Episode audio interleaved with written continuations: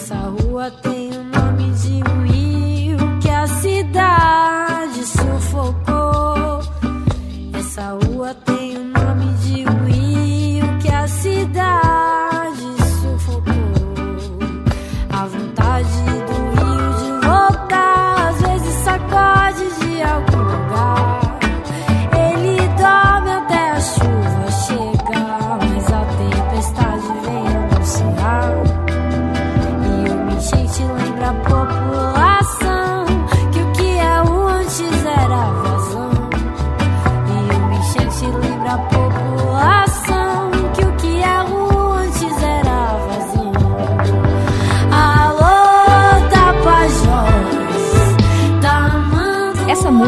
gente está ouvindo poderia muito bem ter sido feita na última semana, inspirada pelo que aconteceu em Belo Horizonte depois que a cidade viveu seu janeiro mais chuvoso em toda a história. Mas na verdade não.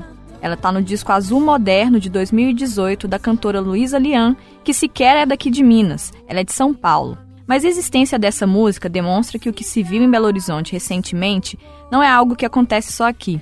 É um problema que já é conhecido e por isso podia ter sido previsto e, por sua vez, evitado. A questão é que também não é de agora que o planejamento urbano da cidade não leva em conta os cursos d'água que passam por ela. Muito pelo contrário. Lá no primeiro projeto urbanístico, o chefe da comissão construtora da nova capital, Arão Reis, ignorou completamente os córregos e ribeirões da cidade. Só o Arrudas foi levado em consideração. O resultado dessa mentalidade centenária a gente tem visto nas últimas semanas e deve continuar vendo. Afinal, a previsão é de mais chuvas em fevereiro.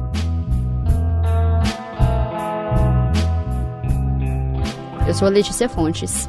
Eu sou Jéssica Almeida e esse é o Tempo Hábil, podcast do jornal O Tempo, que traz assuntos relacionados a Minas Gerais, um olhar mineiro sobre questões mais amplas. Toda quinta-feira, agora em novo horário, a partir das seis da manhã.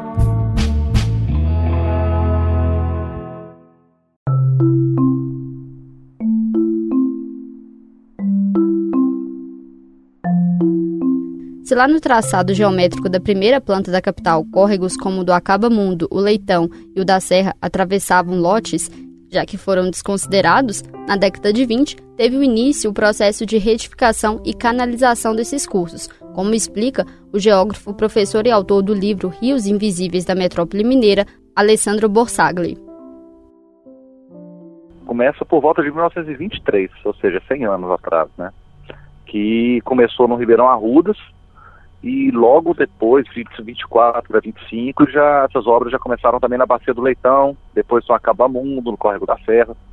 Tanto que essa primeira leva de obras né, de retificação e canalização, ela, ela finalizou no final da década de 20. E já no final da década de 20 já ocorreu transbordamento dos fundos de vale no período chuvoso, 29 e 30, que os cursos d'água todos já saíram do sacalho seu canal artificial, né? Ou seja, já mostrou que essa técnica já era, já deveria ser abandonada, já deveria ser descontinuada, né, o seu uso. Com tudo isso, o que acaba acontecendo é uma distorção da visão de que esses cursos d'água deveriam estar integrados à cidade. Quem explica é o arquiteto, urbanista e professor da Escola de Arquitetura da UFMG, Roberto Andrés. As cabeceiras sendo desmatadas e o esgoto, que nunca deveria ter sido jogado, já desde o início da cidade sendo jogado é, nos cursos d'água.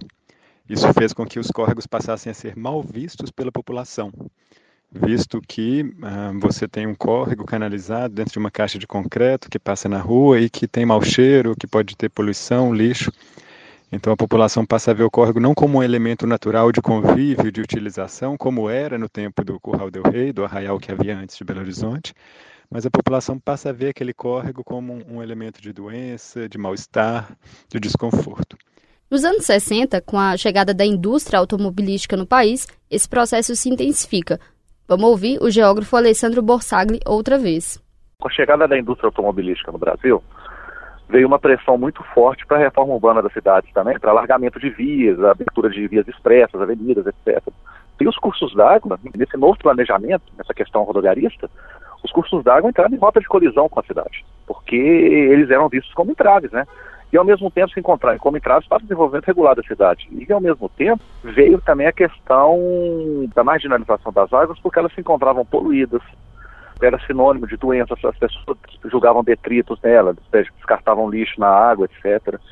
e aliado aos transbordamentos, que também trazia muita areia, muito sedimento, detritos, etc. Então a população via nas obras de canalização, vendidas pelo poder público através de propagandas maciças.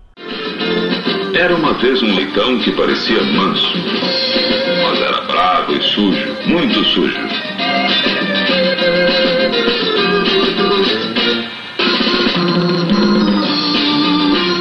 Quando enchia, entrava até na casa dos outros.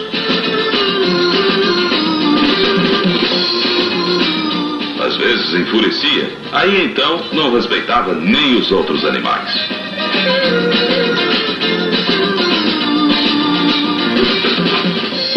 Córrego do leitão não respeitava nada, ninguém.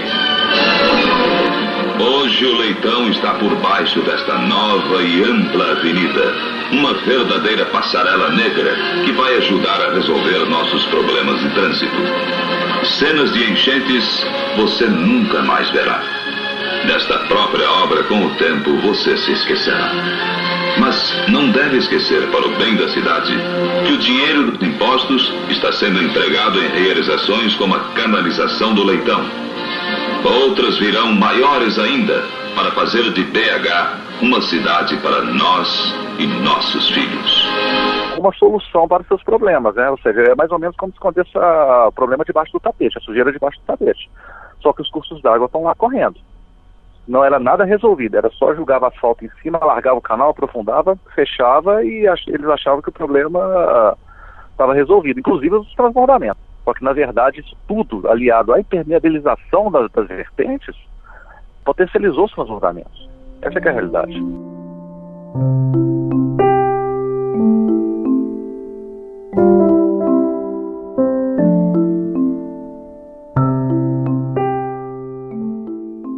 Modo de pensar prevaleceu nas décadas seguintes e até muito recentemente. O Boulevard Arrudas é um exemplo disso. Ele é fruto da canalização e do tamponamento do principal ribeirão da cidade. Foi inaugurado em 2007 e vários novos trechos foram criados nos anos seguintes. A consequência direta dessa mentalidade é que 208 dos 700 quilômetros de cursos d'água da capital estão canalizados ou revestidos. São quase 30%. E desse total, a maior parte está em canal fechado, ou seja, escondida sob o asfalto. São 165 quilômetros assim e só 43 quilômetros em canal aberto. 200 quilômetros de cursos d'água de Belo Horizonte estão em leito aberto, na malha urbana, e 300 quilômetros ficam em áreas de preservação. Por conta disso, o ambientalista, idealizador e fundador do projeto Manuelzão e professor da Faculdade de Medicina da UFMG, Apolo Eringer Lisboa, ressalta a importância de não se criminalizar a chuva. Não é a chuva. Eles estão querendo criminalizar a chuva, mas para cima de mim não. A gente tem denunciado isso. Essa chuva foi muito forte, ótimo. Não foi a chuva forte que causou isso aí, não. Essa chuva forte expôs a fragilidade da concepção de gestão das águas em Belo Horizonte, expôs a fragilidade dos prefeitos intelectualmente, expôs a quem a SUDECAP, Superintendência de Desenvolvimento da Capital, está a serviço, está a serviço da indústria das enchentes. Essas empreiteiras só sabem permeabilizar o solo, só sabem canalizar rios. Eu tinha falado que o Arruda ia explodir na, na estação, na praça da estação, na Avenida dos Andradas. E começou a explodir. O pessoal achou que eu estava exagerando. Então eu vou retificar o que eu falei. É o seguinte, vai explodir Belo Horizonte toda. A cidade vai explodir, não é Arrudas mais não. Eu vou radicalizar porque é necessário que as pessoas revejam a política da região metropolitana de Belo Horizonte em relação às águas, que é um paradigma errado que foi importado de São Paulo, foi importado do Rio de Janeiro, e que as cidades do interior de Minas estão levando para lá também, porque estão achando que se faz aqui é uma coisa bem feita, que tem engenheiro, tem universidade, tem tudo. Eu acho que a mentalidade mudou. A engenharia ambiental, ela tem outros embasamentos. Ela não é a força bruta do engenheiro, do concreto. Ela é a relação amigável de convivência nossa com a natureza. E a cidade é um ecossistema humano, de preferência.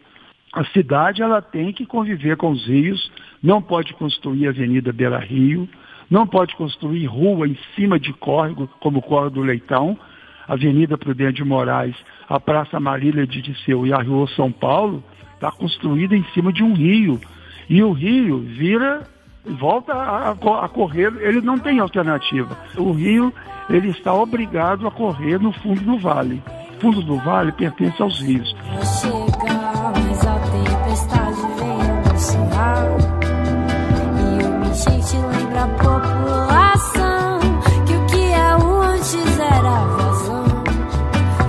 Procuramos a Luísa Lian, cantora que a gente ouviu lá no início, para contar a história da música Yarinhas. O que ela mostra é que esse processo de urbanização, que tenta esconder os rios, não aconteceu só aqui em BH. A composição nasceu depois que Luísa assistiu o documentário Entre Rios, feito por Caio Silva Ferraz, Luana de Abreu e Joana Scarpellini em 2009. No filme, dá para ver que o que aconteceu em São Paulo é bem parecido com o que aconteceu aqui. O que me inspirou foi que eu tinha acabado de assistir aquele hum, aquele documentário que se chama Entre Rios. E hum, eu fui numa festa, acho que uma festa meio de carnaval, assim, em cima da rua Quiririm, que é em cima do rio Quiririm, né? Aqui de São Paulo. E eu fiquei muito impressionada com esse documentário e até, tipo, no sentido de não só no sentido sim da tragédia que era, mas também no sentido de imaginar que cidade que poderia ser São Paulo se a gente fizesse um projeto, né, se a gente tivesse um projeto de urbanização que incluísse os rios e as cachoeiras, né, seria uma cidade muito maravilhosa, assim, né. Eu moro no bairro da Pompeia já há alguns anos e, e são muitos os rios que são que foram foram sufocados, né, pela cidade e daí em cima dessa rua Iquiririm, eu cantei essa rua tem o nome de um rio que a cidade sufocou.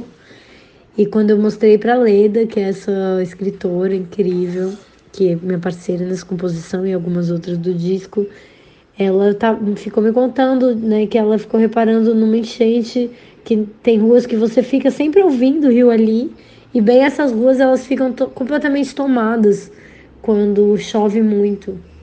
Ou seja, o rio, ele, de alguma maneira, ele tá vivo, permanece, ele tá ali só sufocado, né, por essa, por essa tristeza. E eu acho que foi uma maneira da gente fazer uma homenagem a esses rios que permanecem ali, né, essa natureza que ainda existe, de uma forma talvez um pouco mais esperançosa, de que existe a possibilidade de, de trazê-la de volta para a cidade. Ainda há possibilidade de dessa canalização e, enfim, de uma urbanização um pouco mais ecológica e mais consciente, dá para trazer os rios de volta. Alguns deles, pelo menos. A Luísa também tem acompanhado o que está acontecendo em Belo Horizonte. Eu vi o que está acontecendo em BH, vi alguns vídeos bem impressionantes, assim, e acho que a gente está vivendo esse momento de caos, né, assim, né, de, de não... Tem um limite desse sufocamento, dessa imposição do homem diante da natureza. E é uma tristeza, porque é fruto de uma ignorância muito grande ou de uma preguiça muito grande de fazer uma coisa que seja de fato pela sociedade, pelas gerações futuras e por tudo, porque estudos e possibilidades existem. Talvez eles sejam menos eleitoreiros, porque demoram tempo, então não é um resultado que se um governador ou um prefeito né, bancar esse projeto não é uma coisa que vai oferecer a ele uma reeleição. Assim como a educação, né, acho que tem sido o grande problema do país, assim, porque não é um projeto, é um projeto que é fundamental, importantíssimo para o nosso futuro, mas não é um projeto muito eleitoreiro. Eu vejo isso dessa forma, assim, que é uma grande tristeza mesmo que a gente esteja cavando o nosso próprio apocalipse, sabe? Porque era só a gente cuidar um, tanto, um pouco da natureza, que tudo já se transformaria de um jeito mais interessante para todo mundo e a gente poderia criar um futuro bem mais legal. Eu realmente espero que isso que está acontecendo aí em BH possa mudar um pouco a perspectiva, assim, do poder público e que eles tomem uma atitude em relação a esses rios porque enfim, Minas de maneira geral, né, tá muito rendida, né? não só com as histórias dos rios canalizados de BH, mas quer dizer, dos rios que estão submergidos aí de BH, mas também com com essa coisa das mineradoras e tudo que pode ser destruído por aí, assim, é triste demais, né? Principalmente num lugar que tem águas tão lindas e cristalinas e limpas que poderiam prover a gente de tanta saúde, de tudo, assim. É muito triste o que está acontecendo. Eu realmente espero que isso desperte alguma coisa nas pessoas que estão envolvidas com política por aí. andam cantando suas ladainhas para mim. Minhas iarinhas andam cantando suas ladainhas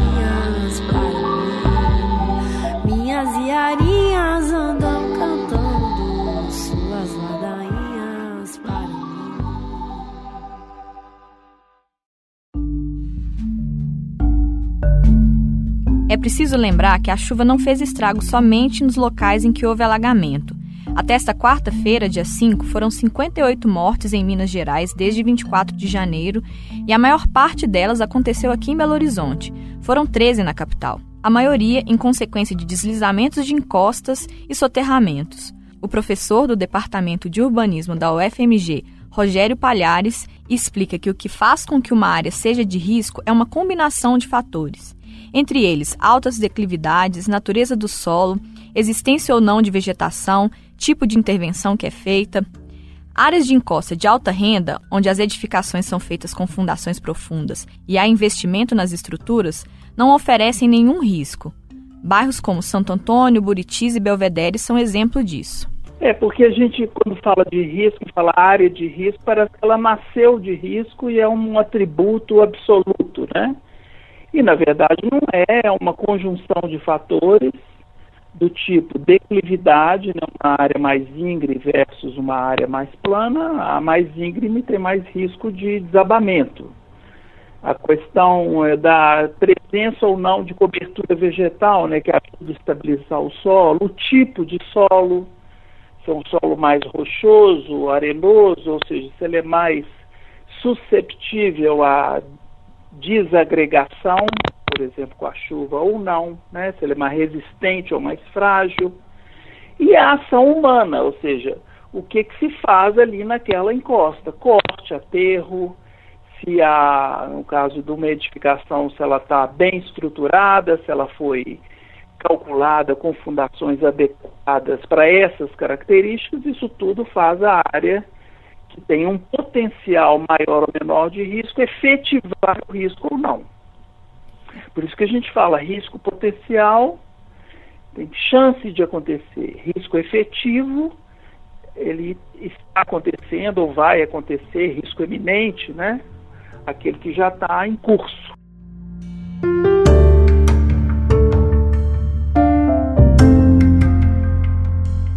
Bairros informais, a solução dos problemas é investimento público, melhoria, retirada de casas que estão em condições de risco. Esse é o Roberto Andrés. Tratamento de encostas, com drenagem, com sistemas de proteção que possam fazer com que essas encostas resistam melhor, sejam mais resilientes no momento das chuvas.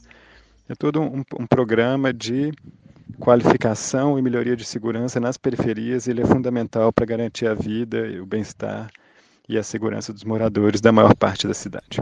É fato. O pensamento dominante e o planejamento urbano de Belo Horizonte foram pautados ao longo da história por agir como se os cursos d'água da cidade não existissem, mas algumas iniciativas nas últimas décadas nadam contra essa corrente e apontam para uma melhor convivência entre a vida na cidade e a natureza. Uma delas é o Programa de Recuperação Ambiental de Belo Horizonte, Drenurbis. Ele foi lançado em 2001 como uma forma de priorizar a reintegração dos cursos d'água à paisagem em vez de tratar a canalização como única solução para a drenagem. Em 2010, inclusive, o projeto recebeu uma menção honrosa no Metropolis Awards, premiação internacional organizada pela Associação Mundial de Maiores Metrópoles, que contemplou projetos e experiências que propunham a melhoria da vida da população que reside em regiões urbanas. O professor de Economia Regional e Planejamento Urbano no Centro de Desenvolvimento e Planejamento Regional da Faculdade de Ciências Econômicas da UFMG, João Tonucci, Cita também o Plano Diretor de Drenagem Urbana de 1999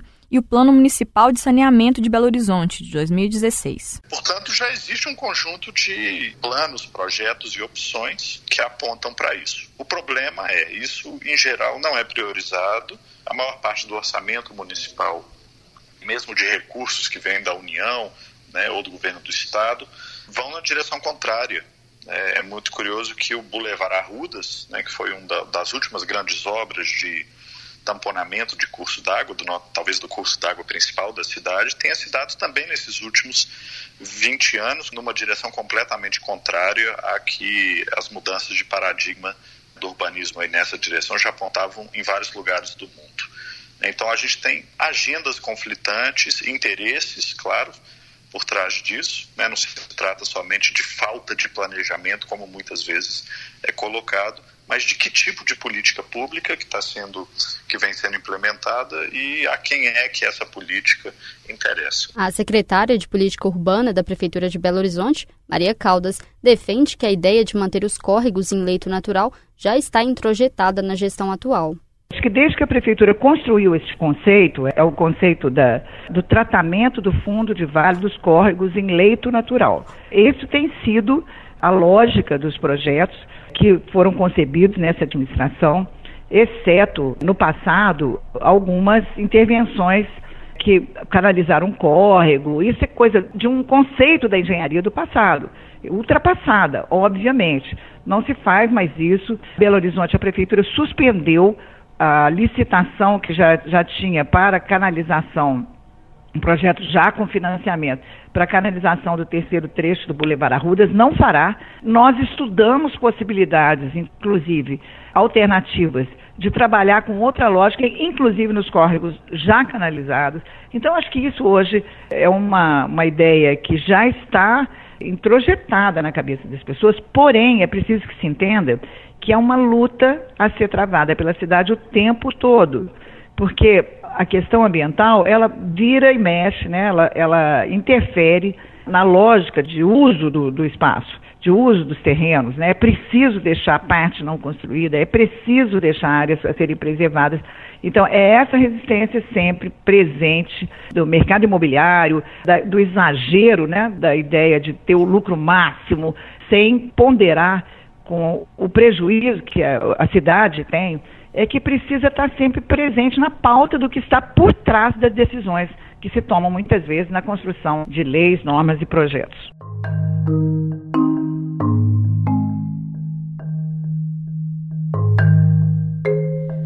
Um elemento que vai complexificar ainda mais essa equação tem a ver com as transformações no clima da cidade, que podem tornar eventos como os vistos em janeiro mais frequentes. O estudo Análise de Vulnerabilidade às Mudanças Climáticas do município de Belo Horizonte, de 2016, já apontava nessa direção.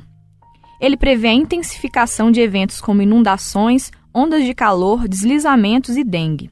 O relatório indica que 42% dos bairros da capital já se encontram em situação de alta vulnerabilidade e traz um alerta. Se medidas não forem tomadas, essa taxa pode chegar a 68% até 2030. Lincoln Muniz Alves, pesquisador do CCST, Centro de Ciência do Sistema Terrestre do INPE, Instituto Nacional de Pesquisas Espaciais, reforça a previsão. As recentes chuvas é, observadas em grande parte do Sudeste e, em particular, as tempestades severas que assolaram a região de Belo Horizonte e grande parte de Minas Gerais, acendem um alerta que realmente a, a mudança do clima está dando o, os seus sinais. E, em geral, a alteração ou a mudança do clima está longe de se limitar somente ao aumento da temperatura média global. Todas as evidências científicas apontam para um clima com mais eventos extremos. E o que, é que quer dizer que tempestades severas, ondas de calor, secas e incêndios florestais vão se tornar cada vez mais frequentes. Ele explica que a mudança do clima está relacionada ao aumento significativo da concentração dos gases de efeito estufa, em particular do dióxido de carbono, principal subproduto da queima de combustíveis fósseis, como carvão, petróleo e gás. A mudança do clima, como já foi destacado, não está relacionado simplesmente às tempestades severas, mas as, as secas também são características da mudança do clima. Como a gente observou recentemente, em 2015, a região sudeste passou por um longo período de estiagem. O evento por si só não caracteriza a mudança do clima, mas se a gente observar ou analisar as séries históricas das principais cidades que compõem a região sudeste do Brasil, torna-se evidente que esses extremos, eventos extremos climáticos, têm se tornado mais frequentes. Reconhecendo que os gases do efeito estufa são os principais agentes da mudança do clima, então enfrentar as causas do aquecimento global e socorrer as pessoas impactadas é uma urgência que se impõe, justamente o oposto do perigoso negacionismo climático de algumas pessoas que ainda se nega a acreditar que o clima está mudando, apesar de todas as evidências que têm se observado tanto como a seca 2015 quanto às recentes chuvas que assolaram toda a região sudeste. Então é, é, fundamental que nós cientistas comuniquem à sociedade e aos tomadores de decisão os principais resultados, o que os modelos climáticos e os relatórios do painel intergovernamental de mudança climática revelam, porque são resultados preocupantes e estão relacionados a questões cruciais para o futuro da humanidade e a vida no planeta.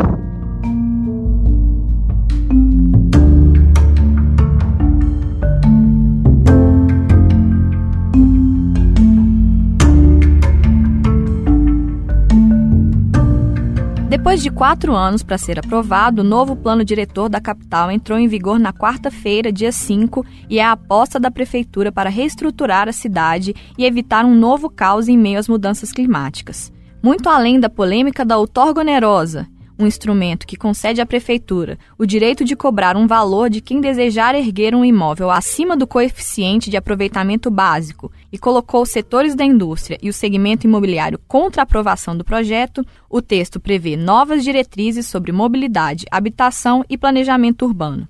No âmbito ambiental, a proposta prevê melhoria da drenagem urbana, estímulo à preservação da cobertura vegetal em áreas particulares, recuperação e manutenção de áreas verdes, além de mais equilíbrio na distribuição desses espaços pelo município. Propõe também a definição de zonas de preservação ambiental e a criação de uma rede das áreas de estruturação ambiental, incluindo conexões verdes e de fundos de vale. Um outro ponto interessante do plano diretor é o aumento das taxas de permeabilidade. Esse é um problema muito sério esse é João Tonucci. A gente não resolve problemas de inundação lidando apenas com o curso d'água, mas também com o problema da infiltração da água.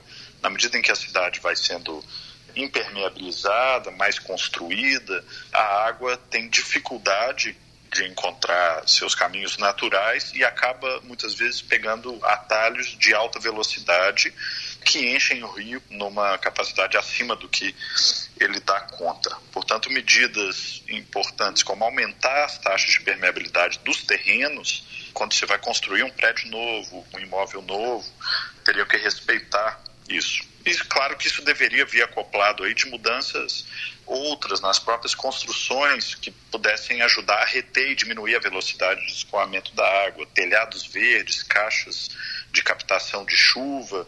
Então tem um conjunto também de soluções tecnológicas mais a nível da edificação que seriam interessantes. E também o plano diretor traz um conjunto maior de áreas de proteção ambiental do que o plano anterior.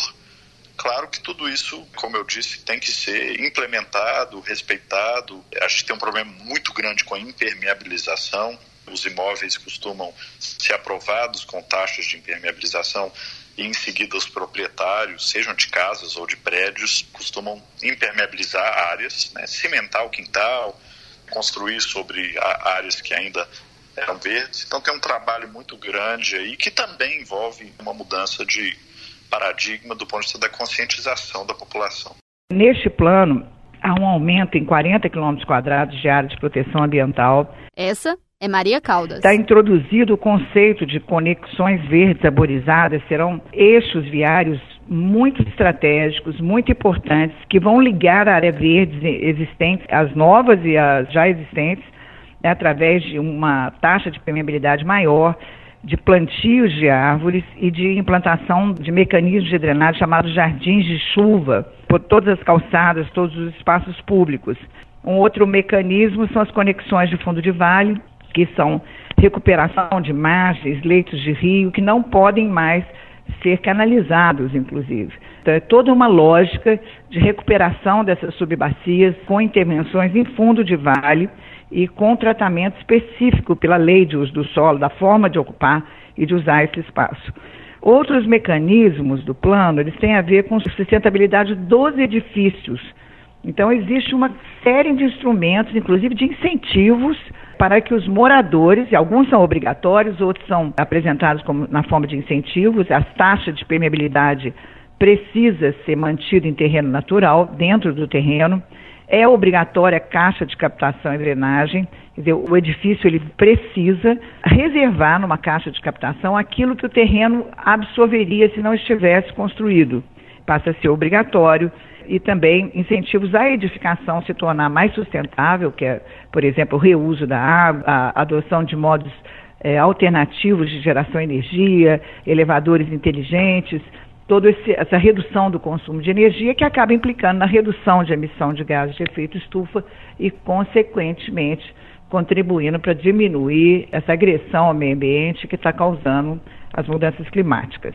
E, por fim, um outro conjunto de medidas tem relação com a redução do adensamento em regiões muito adensadas, como Lourdes, por exemplo, que ontem foi objeto desse tremendo desastre. Enfim, toda essa semana a gente vem sendo atacado aí por, pelos efeitos da mudança climática e é preciso urgência, urgência na implantação dessas medidas. Se o plano já tivesse sido implantado quando foi elaborado em 2014, a gente certamente já estaria mitigando o impacto dessa, desses eventos e finalmente assim, a cidade vai poder começar a conhecer uma nova maneira de lidar com a questão ambiental. Com relação a risco, Belo Horizonte é considerado uma referência internacional no tratamento dessa abordagem do risco, porque nós podemos separar isso em duas coisas, nas medidas preventivas e na capacidade de resposta. Então, nas medidas preventivas, a gente tem nas áreas de encostas mapeamento de todas as áreas de risco, um trabalho constante da Urbel, principalmente, nas épocas de seca, fazendo obras para conter esses riscos em vilas e favelas, principalmente. De acordo com o professor do Departamento de Urbanismo da UFMG, Rogério Palhares, Belo Horizonte está mesmo com o dever de casa feito com relação ao planejamento, tanto das áreas de risco nas encostas quanto das manchas de inundação. Que falta, segundo ele, é a priorização dos investimentos nessas áreas. Na verdade, o projeto Vila Viva, ele é um nome fantasia, no caso das vilas e favelas de Belo Horizonte, de investimentos do PAC, que vieram parar em Belo Horizonte, né, muitos recursos do governo federal, mas que encontraram, por isso que eu falo que o planejamento em, em alguma medida está feito, encontraram planos de melhorias urbanas em vilas e favelas já prontos, que são os, os planos globais de vilas e favelas, que vêm de uma tradição, a UBEL há anos já contrata e faz esses planos que além de fazer um diagnóstico onde que estão os riscos, onde são as áreas mais carentes, necessidade de remoção, consolidação, PAC chega em, eh, em Belo Horizonte e encontra esses planos de vilas e favelas, já muitos deles feitos, né? O que viabilizou, em grande medida, partir para as intervenções que já estavam diagnosticadas. Então, os planos globais de vilas e favelas é um exemplo de planejamento não para remover vilas e favelas, mas para consolidá-las nesses locais com mais segurança, com melhoria de qualidade de vida, infraestrutura, ainda que algumas remoções tenham que ser feitas e aí o reassentamento no mesmo local é, é a solução, né? Morro do Papagaio também tem intervenções que estão sendo feitas nessa linha, né? Para dar um exemplo de um planejamento que não é, não dá para ser de um dia para o outro, ele tem que ser permanente feito para quando o recurso chegar, Nós estamos em momento assim, de muita carência de recursos, né? Por parte do governo federal, eu acho que, não que eu conheça, o que está acontecendo é muito mais desmantelamento de programas existentes do que criação de novos programas, né? Então, o município sozinho também muitas vezes não consegue resolver essas carências. Mas o planejamento, de novo, é a base, né, do você ter planos e projetos prontos para quando o recurso chegar, você ter o que o que apresentar para captar o recurso, implementar, né? Esses dois exemplos que eu dei não quer dizer também que não, não precisamos continuar planejando e buscando situações alternativas, até porque o que nos apresenta hoje em termos de eventos extremos, chuvas nunca antes vistas, são também resultados, já disse isso, de mudanças climáticas que tendem a agravar. Então, nós vamos passar progressivamente a ter uma frequência maior de eventos dessa natureza. Então, precisamos também buscar alternativas inovadoras para uma progressiva necessidade de convivência das cidades com as cheias, né?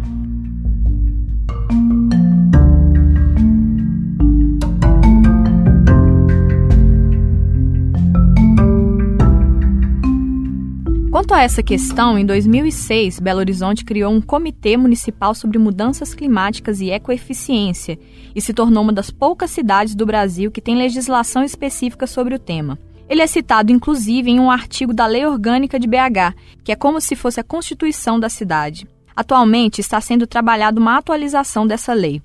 O Guilherme Tampieri é participante do comitê desde 2012 integrante do movimento Nossa BH e está envolvido com esse debate. Hoje, o Comitê Municipal sobre Ecoeficiência e Mudança Climática de Belo Horizonte tem discutido dois grandes produtos. O primeiro dele é a revisão da legislação climática do município de Belo Horizonte. A gente tem uma lei em vigor que data de 2011, então o objetivo é revisar essa legislação para ela que seja mais atualizada, né, de 2011 para cá. Muita coisa aconteceu no mundo, alguns relatórios do IPCC, que é o painel de cientistas da ONU, especialistas em climatologia, soltou novos relatórios alertando para a emergência climática que a gente vive. Então a gente precisa entender que o cenário hoje é pior do que era em 2011, quando a lei foi aprovada. Então, nosso objetivo com a revisão dessa lei é que Belo Horizonte seja mais audaciosa e mais corajosa para reduzir em 50% as reduções de gases de efeito estufa até 2030 e em 100% até 2040. Então essa lei, ela trata de como o município tem que agir no que diz respeito à energia, no que diz respeito à saúde, no que diz respeito aos resíduos sólidos e saneamento básico de uma forma geral, e especialmente a mobilidade, que é o grande fator de emissão de gases de efeito estufa no município de Belo Horizonte. E uma outra coisa fundamental dela é a conexão com a política urbana. Então, a nova legislação climática de Belo Horizonte, que ainda está no âmbito do comitê, né, não foi enviado para a Câmara Municipal, ela mostra e indica que a política urbana, ou a partir da política urbana, é que a gente vai discutir o clima em Belo Horizonte. Isso é um apontamento corretíssimo, porque dá força à política urbana ligada à questão climática e vice-versa. E um outro produto que a gente tem discutido, inclusive nesse momento, dentro do comitê, é a revisão do PREG, que é o Plano de Redução de Gases de Efeito Estufa, que é o plano que mostra para a sociedade e para o mundo como o município de Belo Horizonte pretende reduzir as suas emissões em todos os âmbitos transporte, energia, resíduos sólidos, construção civil no longo prazo, de agora a 2030, de agora a 2040. E o plano, para além de mostrar, ele detalha como o município pretende fazer isso. Então, ele é uma espécie de articulador dessas políticas de resíduos, de mobilidade, de energia, de é, moradia também. Então, o prédio ele é um elemento fundamental quando a gente pensa no município que quer dar uma resposta à emergência climática que a gente vive. Então, convido quem tiver interesse em mandar um e-mail para a prefeitura perguntando como vai ser esse ciclo de oficinas para poder participar, porque quanto mais gente participando das oficinas, mais diversa e plural vai ser a discussão e o resultado dela por consequência. O Guilherme explica que quando discutimos as mudanças climáticas no âmbito da cidade, é preciso trabalhar em duas frentes: a da adaptação e a da mitigação. A primeira tem a ver com adaptar o município para o aumento da frequência de eventos extremos, como essas chuvas recentes. E a segunda são ações práticas para reduzir a emissão de gases de efeito estufa na atmosfera. Então aí a gente está discutindo necessariamente como lidar com os resíduos sólidos do município, de forma que a gente evite que eles cheguem no processo final de decomposição e gerem o metano, né, que é um dos gases de efeito estufa. A gente está falando estritamente de como que o município faz para evitar a quantidade de automóveis que hoje circulam nas nossas ruas, como eu já disse, é o principal fator de emissão de gases de efeito estufa. Então, quando a gente pensa é, em mudança do clima e nos efeitos dela, a gente tem que pensar nessas duas vertentes. Como que a gente adapta ao que já vai acontecer e como que a gente evita que mais gases de efeito estufa sejam jogados e diminua a contribuição de Belo Horizonte nesse processo todo da mudança do clima. Eu entendo que o engajamento ele é uma etapa de um processo de compreensão de uma determinada luta, de uma determinada agenda. E a gente em Belo Horizonte ainda está discutindo o básico sobre a mudança do clima quando estamos discutindo. É um tema recente na cidade e, felizmente, com a aprovação do plano diretor em 2019, a gente conseguiu dar mais visibilidade a isso, numa perspectiva de cidade. Mas é preciso que a gente lembre também que em 2016 ou 2015, o município de Belo Horizonte conseguiu aprovar uma emenda à lei orgânica que colocou a mudança do clima na lei orgânica de Belo Horizonte, que é a legislação mais importante de um município.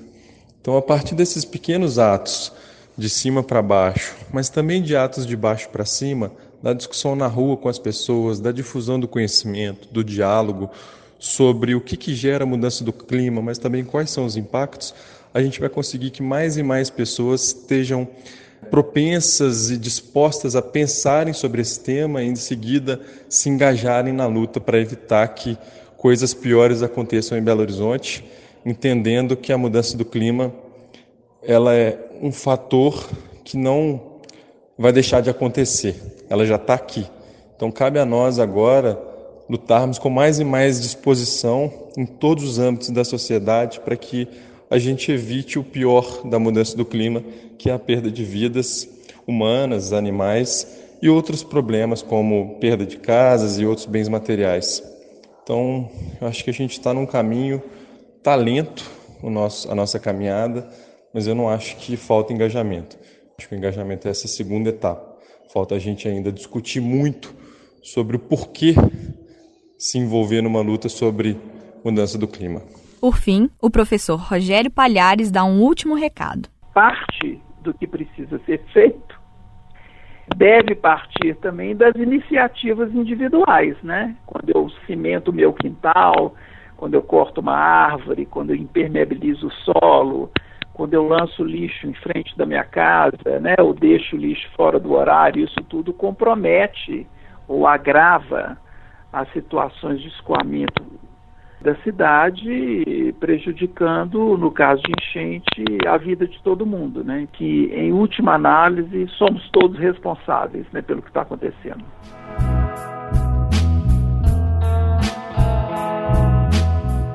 Você ouviu o Tempo Hábil, podcast do jornal O Tempo que traz assuntos relacionados a Minas ou um olhar mineiro sobre questões mais amplas. Toda quinta-feira, agora em novo horário, a partir das seis da manhã. A produção desse episódio foi feita por mim e pela Letícia, com contribuição dos repórteres Lara Alves e Gabriel Rodrigues. A captação do áudio foi feita pelo Marcelo Rivera. O roteiro, a edição e a mixagem foram feitos pela Jéssica. A música tema é do Fábio Correia. O Tempo Hábil volta na semana que vem. Tchau!